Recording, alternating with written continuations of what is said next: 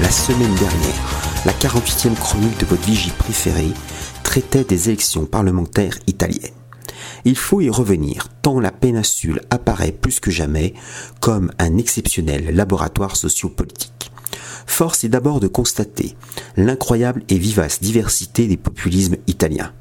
Coexiste le populisme télévisuel berlusconien précurseur, le populisme ethnofiscal de la Ligue du Nord, le populisme de la gauche radicale, surtout visible sur le terrain, contre la ligne à grande vitesse Lyon-Turin, ainsi que le populisme tribunicien du mouvement 5 étoiles M5S. Son nouveau chef politique, Giuseppe Conte, a mené une campagne schizophrénique puisqu'il a condamné la politique de Mario Draghi, dont le gouvernement comptait des élus du M5S. Outre une défense vibrante du revenu de citoyenneté, Giuseppe Conte s'est aussi réclamé de l'action politique d'Emmanuel Macron. Or, quelques mois auparavant, il refusait publiquement de choisir entre le président français sortant et Marine Le Pen. Penchant vers la Russie et surtout vers la Chine, le M5S souhaite la levée des sanctions économiques contre Moscou et milite en faveur de la paix et du désarmement en Europe orientale. La proximité théorique ou non d'une formation politique avec une puissance étrangère n'est pas propre au non-parti de Beppe Grillo c'est plutôt une constante de la vie politique italienne depuis la nuit du 25 juillet 1943. L'atlantisme dominant fait de l'Italie un État à la souveraineté limitée. Le 13 septembre dernier, le renseignement Yankee lâchait une bombe médiatique en pleine campagne électorale. L'officine états-unienne publiait son rapport sur les financements russes aux partis politiques d'une vingtaine d'États depuis 2014.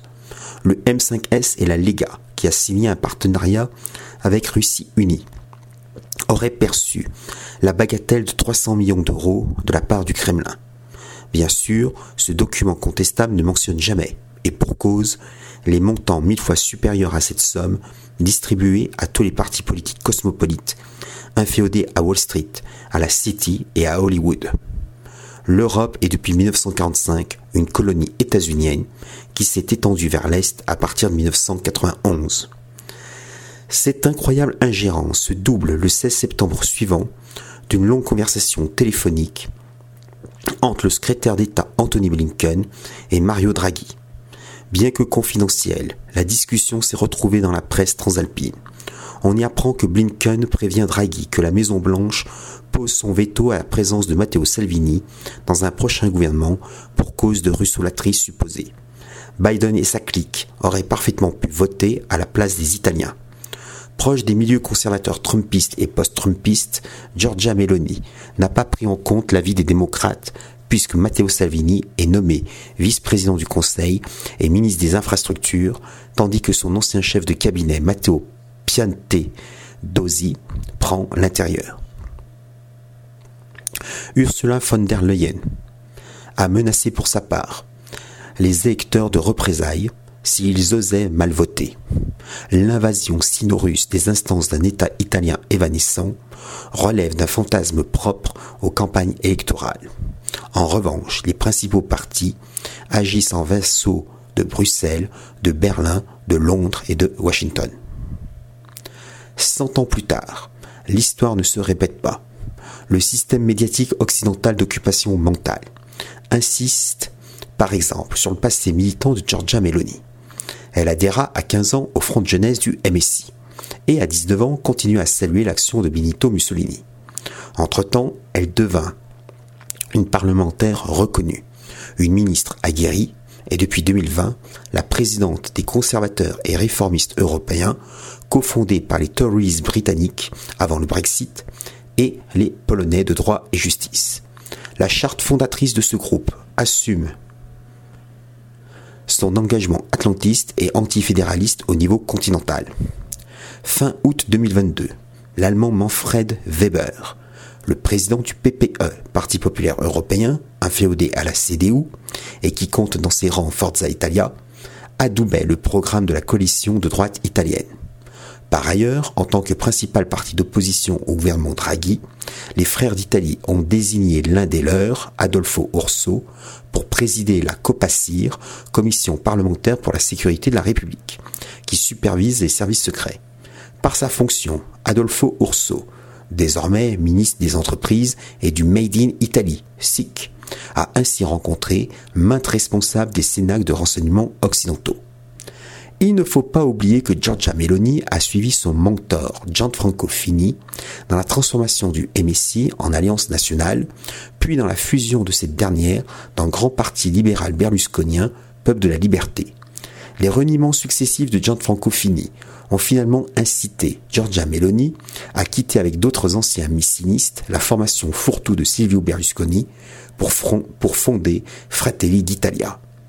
Dans la chronique hebdomadaire du village planétaire du 10 juin 2020, présente dans L'actualité à la hache, se déconfiner du prêt-à-penser, édition du Lore, octobre 2021, 28 euros, votre serviteur écrivait déjà à propos de la grande sœur des Italiens que, contrairement à Salvini, qui navigue à vue entre l'illibéralisme pro-russe et un populisme pro-israélien, Giorgia Meloni campe sur des positions atlantistes et occidentalistes claires et tranchées, dans la foire d'empoigne qui oppose le démocrate Nicolas Zingaretti, Renzi, les grélinistes Di Maio et Conte et Salvini, elle se contente d'avancer tranquillement et patiemment, et patiemment vers le palais Chigi. Il est donc possible que, dans les prochaines années, Giorgia Meloni soit la première femme nommée à la présidence du Conseil des ministres de la République italienne. Outre un neuratlantisme assumé, perceptible au sujet de l'aide militaire occidentale apportée à l'Ukraine.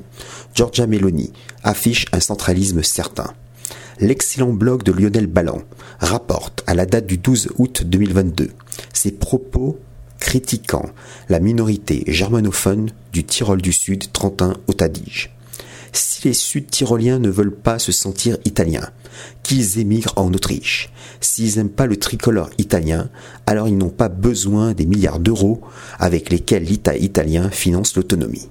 À l'instar des démocrates de Suède, dont les députés européens siègent dans le même groupe que Fratelli d'Italia à Strasbourg-Bruxelles, et qui insulte les Samis, l'ultime peuple indigène d'Europe installé en Laponie depuis quelques millénaires, Giorgia Meloni semble ne pas apprécier les petites communautés ethniques natives sur leurs terres ancestrales. Un Tyrolien du Sud est évidemment chez lui dans la région autonome du Trentin haut Adige Tyrol du Sud. Le système d'autonomie qui s'y applique est l'un des plus remarquables qui puissent exister en Europe. Faut-il craindre pour la pérennité des peuples francophones, welsh et ladins du Val d'Aoste?